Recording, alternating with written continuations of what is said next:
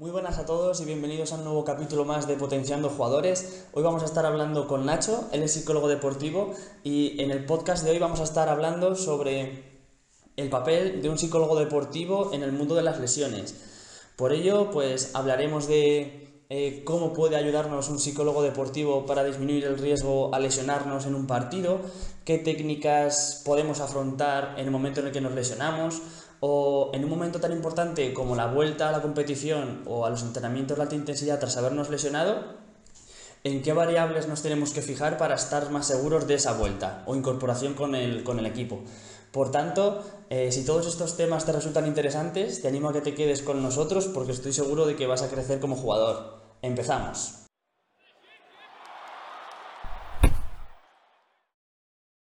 Bueno, Nacho, lo primero de todo, cuéntanos un poco tu recorrido y de dónde viene ese gusto por la psicología y el mundo de las lesiones.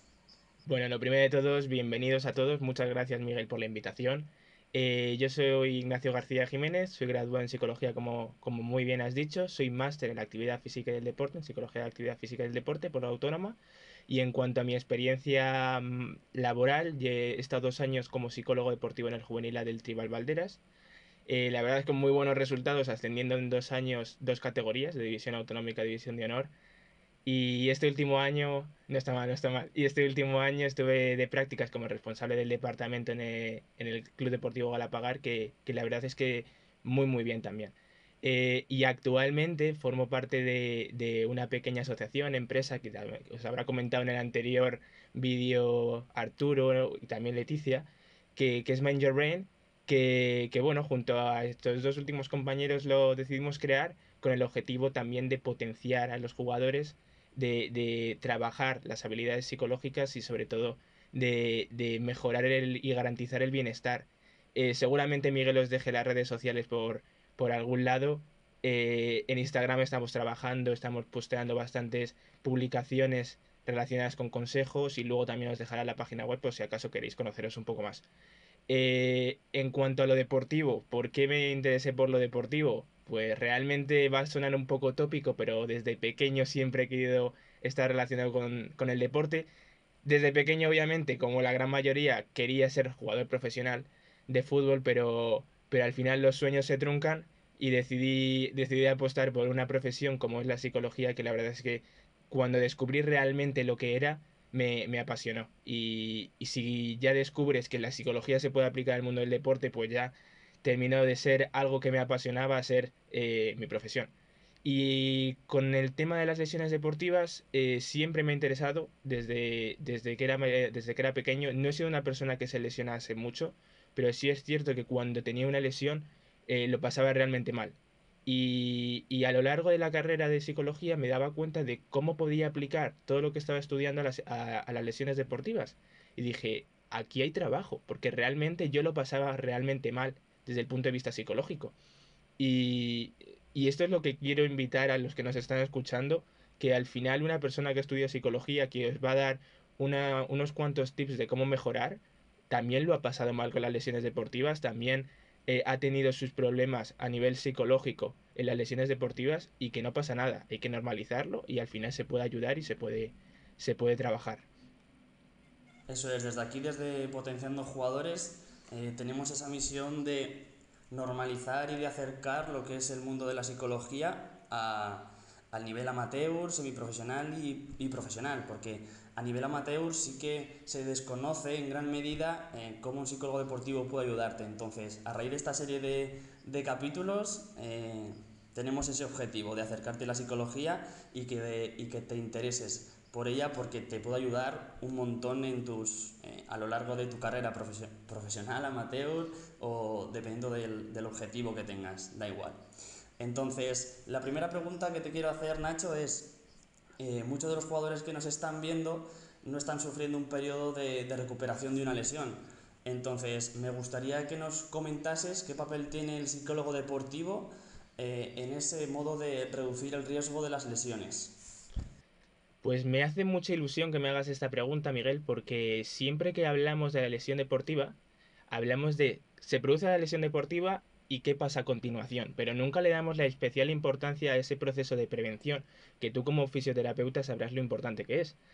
Eh, realmente me gustaría empezar comentando que la lesión deportiva es un proceso complejo, es un proceso que intervienen múltiples eh, profesionales, desde los entrenadores, preparadores físicos, readaptadores fisios, psicólogos, el médico, hasta múltiples variables. Existen diferentes variables, ya no solo psicológicas, sino también biológicas, contextuales, sociales, que intervienen en la lesión. Entonces es importante tener esto en cuenta a la hora de saber cómo prever la lesión deportiva. Os voy a poner un pequeño ejemplo para entender sobre todo cómo puede estar todo relacionado y cómo se relaciona todo y para que vosotros los que nos estéis escuchando sepáis cómo podemos ir trabajando desde el aspecto psicológico. Un ejemplo muy sencillo. Somos jóvenes, estamos en quinto sexto de primaria, nos dan el boletín de notas, momento complicado, hemos suspendido dos que no esperábamos y llega el momento complicado de decírselo a nuestros padres. A todos nos ha pasado que al final te vienen esos pensamientos de decir, me van a castigar, otra semana sin play, no voy a poder quedar con mis amigos. Ya empiezan esos pensamientos negativos, disruptivos, a entrar en juego. Esto afecta a las emociones. Al final, cuando tú estás pensando de manera negativa, se generan emociones generalmente negativas. Eh, estoy enfadado, no me esperaba estas, estas notas, estoy triste porque me van a castigar, prevés la situación y tanto los pensamientos negativos como las emociones negativas afectan a la conducta. Ya vas al entrenamiento sin ganas, ya vas al entrenamiento sin, sin, tener eh, o con el enfado anterior y al final esto lo que produce es que al final tú no te vas a no vas a atender a lo que realmente importa. Aumentas la tensión muscular, se te cierra el campo visual y al final cualquier choque, cualquier mal gesto aumenta la probabilidad de lesión. Esto es fundamental para que vosotros entendáis cómo los pensamientos que se generan en una situación cotidiana, como las emociones que también se puedan generar en una situación normal, que pueden ser el enfado, la ira, la tristeza, puede afectar en nuestra conducta luego en el terreno de juego. Entonces, a la hora ya más de contestar la pregunta, de saber qué, cómo podemos trabajar desde el aspecto psicológico esta prevención, es importante también tener en cuenta qué variables tenemos control y qué variables no tenemos control. Variables de control, la preparación física que llevamos a cabo, la nutrición, el descanso, factores psicológicos, habilidades psicológicas de todo tipo. Cosas que no podemos controlar, la edad, la genética, esa historia previa de lesión, las condiciones ambientales, si el terreno de juego está más alto, está más húmedo. Esas cosas no las podemos controlar, pero sí vamos a focalizar en aquellas variables que tenemos control.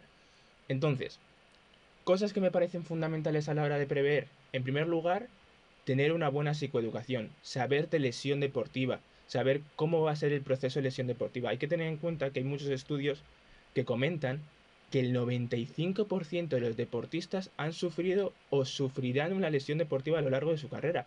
Eso es fundamental tenerlo en cuenta, porque al final, si partimos de este dato, tenemos que tener en cuenta que la lesión deportiva no es un punto y final, no es un punto y aparte en mi lesión deportiva, sino que es un pequeño obstáculo que se nos genera en nuestro camino que tenemos dos opciones, o mirarlo y abandonar, o mirarlo y superarlo. Entonces, para que todos los deportistas que nos estén escuchando, amateurs, semiprofesionales, profesionales, que tengan una lesión deportiva, siempre es imprescindible que desde un primer momento la consideramos o la consideremos un obstáculo, una oportunidad para trabajar aquellos aspectos que no hemos podido trabajar en, en anteriores momentos. Trabajar la parte psicológica, trabajar desde vídeos cómo mejorar en el terreno de juego, mejorar a nivel social, diferentes aspectos. Por tanto, la psicoeducación, conocer más allá de la lesión deportiva es fundamental. Luego, ¿qué más podemos trabajar? Entrenamiento invisible, alimentación y sueño son dos variables que están 100% relacionadas con aumentar o disminuir la probabilidad de, lesión deportiva. Hay muchas veces que no se le considera importante estos dos factores o lo típico, el típico pensamiento de, no, si es que yo como lo que quiero no me voy a lesionar, yo, yo duermo dos, tres horas, me da igual, porque luego en el entrenamiento voy a estar bien. Y realmente no nos damos cuenta que estamos poco a poco aumentando la probabilidad de tener lesión deportiva. Y luego, desde el punto de vista más psicológico, existen diferentes variables que van a aumentar la, probabilidad de, de sufrir una lesión deportiva. Eso es. Justo eso. Yo lo que quería incidir aquí, aparte de todo lo que has comentado, que me parece perfecto, has hecho un resumen genial, es sobre todo eh, que los jugadores tengan claro que sí que es muy importante eh, controlar esos factores eh, modificables o aquellos que dependen de nosotros, como, como has dicho, la nutrición, el formarse en conceptos básicos de lesiones, en conceptos básicos de psicología, pero a veces no porque controlemos o pongamos el foco en, controlar muchos factores para prevenir el riesgo de una lesión, puede que se acabe dando, ¿vale? Lo único que estamos haciendo controlando esa serie de factores es reduciendo el riesgo, ¿vale? Pero una lesión no se puede reducir al 100%. Aún todavía existen muchas variables que no se conocen y que pueden desencadenar esa lesión. Pero si tú como jugador controlas todos esos factores que dependen de ti, puedes reducir algunas lesiones que te puedes dar, en, que te puedes hacer en caso de que, de que no los controles, ¿vale? Entonces, eh, en tu respuesta, Nacho, has hablado de, de, una serie de variables psicológicas que están eh, relacionadas con tener mayor riesgo de sufrir una lesión. Eh, ¿Nos podrías comentar un, un nos podrías comentar más a fondo sobre ellas y cuáles son exactamente? y desde el punto de vista de la psicología deportiva, ¿cómo, cómo las afrontas? ¿O qué, podéis, qué herramientas tenéis para mejorarlas? Muy bien, además que también para completarlo, la respuesta que has dado tú en la anterior eh, pregunta, eh, ya no solo es que hay variables que se puedan controlar y no controlar, sino que hay situaciones que se pueden controlar y no controlar. Por ejemplo, si te viene un rival y por un choque fortuito te lesionas, eso es una, es una, es una situación perdón, que no se puede controlar. Y al final es lo que tú dices, que tú controlando las diferentes variables podrás reducir el riesgo de lesión, pero no se puede eh, anular. Que eso yo creo que es lo fundamental que se, puede, que se entienda de esa, de esa pregunta. En cuanto a esta segunda pregunta que me has hecho, eh, hay diferentes modelos, diferentes autores que nos han explicado cuáles son las variables que pueden estar más relacionadas que con sufrir una lesión o con aumentar la probabilidad de lesión deportiva. Me gustaría comentar uno que es muy, muy, muy sencillito, que es el de Anderson y William, eh, que comenta que la lesión deportiva no deja de ser el afrontamiento de una situación de estrés. Al final la lesión deportiva lo que nos genera en el, en el organismo es una situación de estrés, que el estrés básicamente es una balanza entre las demandas que tenemos en el entorno y los recursos que podamos hacer frente a esas demandas. Entonces, eh, ¿cómo percibimos la situación de, de la lesión deportiva? ¿Cómo, ¿Cómo, la consideramos? Si es una situación estresante, si es una situación que podemos controlar, va a depender al 100% de cómo afrontemos esa situación. Entonces, las variables que este modelo considera que son importantes son, en primer lugar, la personalidad. Cómo, cómo seamos nosotros, cómo afrontemos las situaciones, va a depender mucho y va a generar que esa situación de estrés, que es la lesión deportiva, sea considerada como una amenaza o como una oportunidad en este caso. Entonces, nos comentan que, por ejemplo, las personas que tienen una personalidad hardiness o dureza, que significa esas personas que se sobreponen a los obstáculos, que son más fuertes, eh, está relacionado con disminuir la, la, probabilidad de lesión, los optimistas también, aquellos aspectos relacionados con el estado de ánimo y la autoestima, si tenemos un estado de ánimo bueno, si tenemos una autoestima positiva, esto va a estar relacionado con disminuir la probabilidad de lesión deportiva.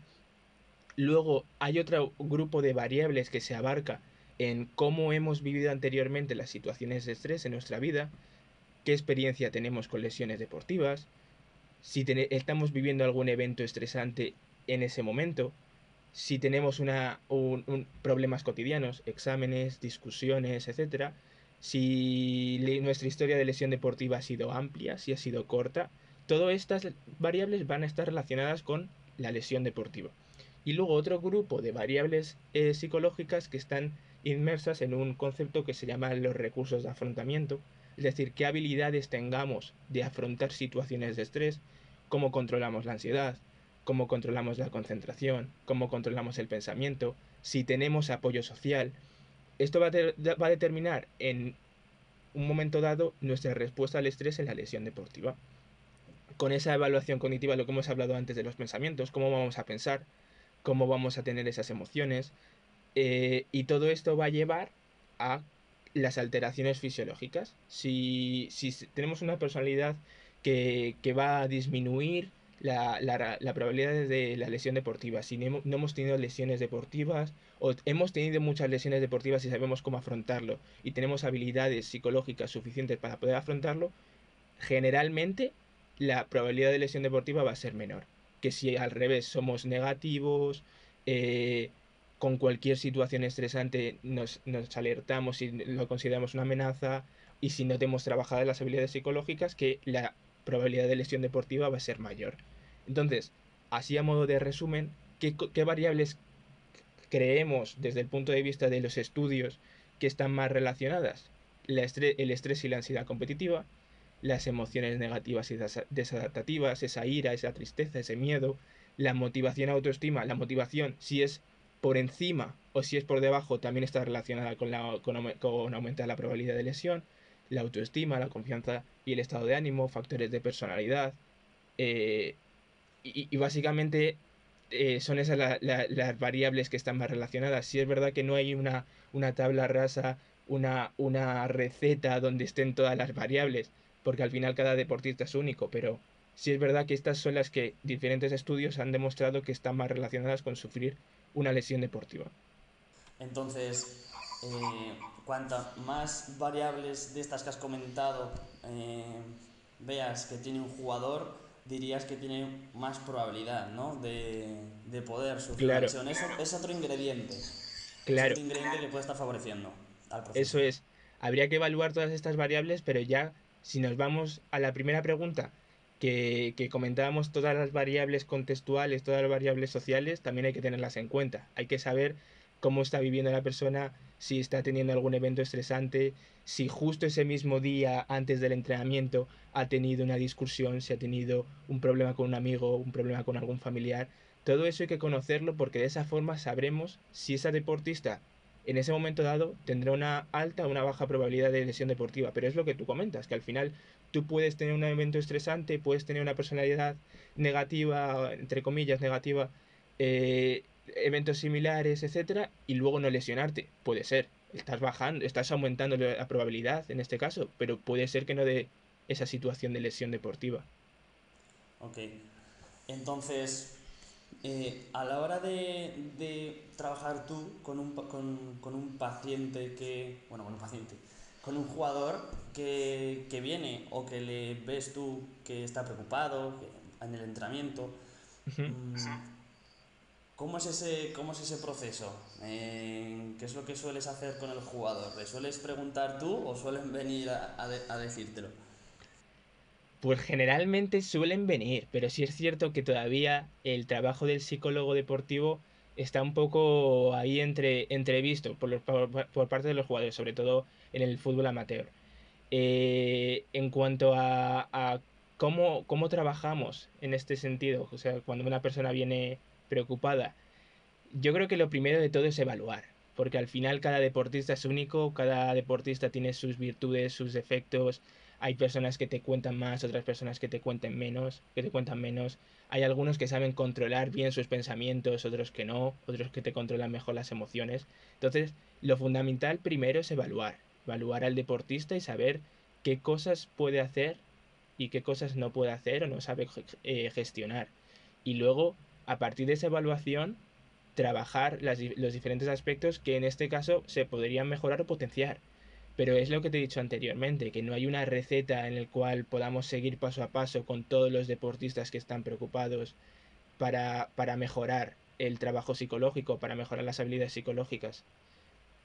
Entonces, aquí quería hacer una llamada de que eh, estáis viendo lo importante que es el componente psicológico eh, en, todo este tema de las lesiones. Entonces, desde aquí os animo a que si no disponéis de un psicólogo deportivo en vuestros equipos, contáis con el entrenador o con los ayudantes que tengáis en el equipo para comentarle todos estos problemas y si en alguna situación pues veis que vais a estar, no vais a dar el 100% cuando estéis dentro del campo, eh, no pasa nada, lo habláis con los con el entrenador o con los ayudantes e intentáis solucionarlo, pero no porque hay muchos jugadores que o muchas personas que lo que hacen es guardarse todos esos sentimientos o emociones negativas y luego acaban eh, acaban por afectarles en el rendimiento. Entonces, no seáis tan... Eh, no tengáis miedo a, hablar con el resto de, de, la gente porque seguramente que os puedan ayudar. Claro, y además que hay que relacionado con esto, sí es verdad que hay un aspecto relacionado con la, con la personalidad, que es la deshabilidad social, que muchas veces, aunque tengamos estos pequeños, estas pequeñas situaciones estresantes o estemos mal ese día o no nos apetezca, realmente por cumplir con las expectativas del entrenador, de nuestros compañeros, nos ejercitamos a un nivel alto que a lo mejor nuestro cuerpo no está en ese momento preparado para ello y al final estamos eh, sometiendo a, nuestro cuerpo a un sobreuso. El sobreuso al final es un factor eh, clave a la hora de que te puedas lesionar. Si tú llevas a tu cuerpo al límite y lo sobrepasas, al final las fibras pues, son las que son. Se van a terminar eh, ya no rompiendo, sino afectando por ese sobreuso. Entonces sí que esto hay que tenerlo en cuenta. Y si ya lo que ha dicho, lo que ha dicho Miguel, si no tenéis la posibilidad de, trabajar con un psicólogo deportivo porque en vuestro club no hay o diferentes motivos, comentarlo al entrenador, al segundo entrenador, porque seguro que ellos son capaces de, de plantearos pequeños objetivos para ese entrenamiento, o hacer esto, no hagáis lo otro, o si no, exigiros menos que lo que normalmente os puedan exigir por esos motivos. Incluso en, en YouTube y en Internet tenéis, tenéis una herramienta espectacular, incluso lo más importante es que seáis curiosos y que intentéis eh, solucionar ese problema. Si, si, os da mucho miedo el hablarlo con, con, el entrenador por cualquier razón, pues intentar investigar por vuestra cuenta y cómo podéis afrontarlo de la, manera, de la mejor manera. Entonces, bueno, ahí lo, ahí lo dejamos. Eh, por otro lado, Nacho, dejando de lado ese, ese papel preventivo o de disminución del riesgo de las lesiones, vamos a meternos ya con aquellos jugadores que están sufriendo una lesión y qué les puedes decir a ellos o qué consejos o herramientas para, para afrontar esa, esa, lesión los primeros días y disminuir el tiempo de, de duelo que suelen tener, pues eh, pensamientos negativos, no voy a volver a estar como antes. Sí, sí, sí, sí. Eh, lo primero de todo, el deportista tiene que entender, como hemos hablado antes, que la lesión deportiva no es un punto final. No son dos caminos. No es un camino de estar lesionado y no es un camino de estar no lesionado, sino que es, una misma, es un mismo camino en la cual se te ha presentado este obstáculo y tú tienes que tener la capacidad de mejorar todo aquello que pueda, que pueda mejorar ese, ese, ese sobresalto del obstáculo, es decir, sobrepasar el obstáculo. Entonces, lo primero que hay que saber en estos primeros días es que la lesión deportiva provoca un impacto. Al final, la lesión deportiva provoca cambios en tu vida. Cambios a nivel tanto individual como a nivel grupal para el equipo. Eh, por ejemplo, para esto quería explicar un, ejemplo que no sé si, si lo que, los que nos estáis escuchando habéis visto la, serie de, del Tottenham, en el que sale Mauriño, etc. Bueno, en esa, en esa lesión, o en esa lesión, en esa serie, se producen dos lesiones muy importantes. En primer lugar, la del capitán Harry Kane y la de la estrella Huminson. Eh, Harry Kane se lesiona del, del, tendón de la corva y, y Son se fractura el codo. Eh, es muy curioso, claro, yo desde el punto de vista psicológico lo, lo veo y me, y me interesa, cómo las dos lesiones que a priori son iguales por el tiempo de recuperación, que es que se pierden los dos la, la temporada, cómo la afrontan cada uno de los dos jugadores. Eh, si tú ves a Harry Kane, se lesiona, al final es una lesión por sobreuso, se lesiona, se queda fuera todo el resto de, la temporada, pero al final tú le ves y dices, es una persona que, lo va a afrontar bien y la recuperación va a ser buena porque ya desde un primer momento está trabajando en cómo recuperarse, está trabajando en, en vale, me ha dicho el médico que tengo una lesión 4 o 5 meses, me voy a perder la temporada, pero voy a hacer todo lo posible para recuperarme cuanto antes. En cambio, Son se fractura el codo, si es verdad que es por un choque fortuito, eh, se, pierde el resto de temporada, pero el impacto que le genera en este deportista es totalmente contrario a Harry Kane. Empieza con pensamientos de, es que ya no voy a volver, es que me voy a perder la temporada, eh, qué mala suerte, siempre me pasa a mí, recuerdo que dice.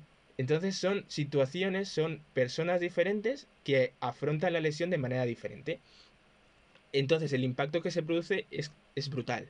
Es brutal a nivel deportivo, a nivel social, a nivel físico, a nivel económico, personal, psicológico. Entonces, ¿qué podemos hacer en estos primeros días? Que es la, la pregunta.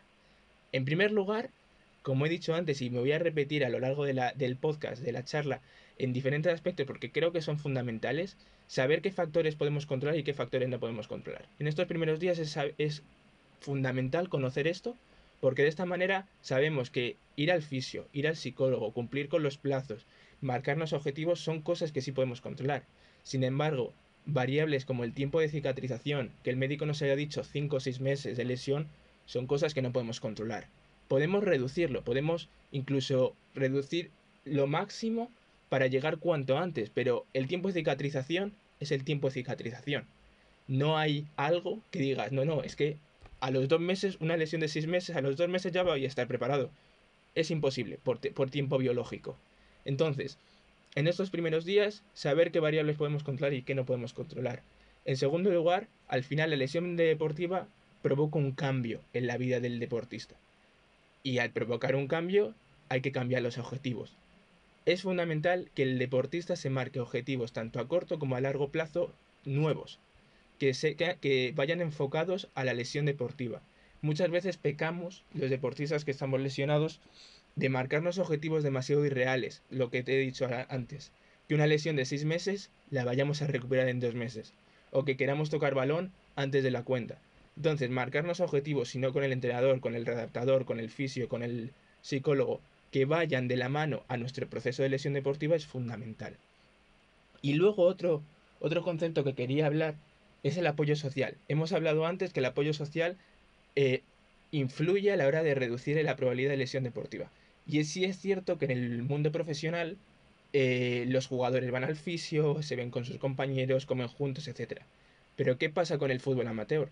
Cuando una persona se lesiona, cuando un niño se lesiona, una niña se lesiona, eh, al final, si le dice el médico dos meses, esos dos meses que va a estar fuera del terreno de juego. Esos dos meses que quizás ni siquiera se acerque a ver a sus compañeros. Entonces, desde el punto de vista del entrenador, es fundamental acercarlo al grupo para que no pierda dinámica, para que se sienta apoyado, para que pueda reducir plazos. Entonces, esto es algo fundamental para los entrenadores. Si algún entrenador nos está escuchando, involucrar en el trabajo semanal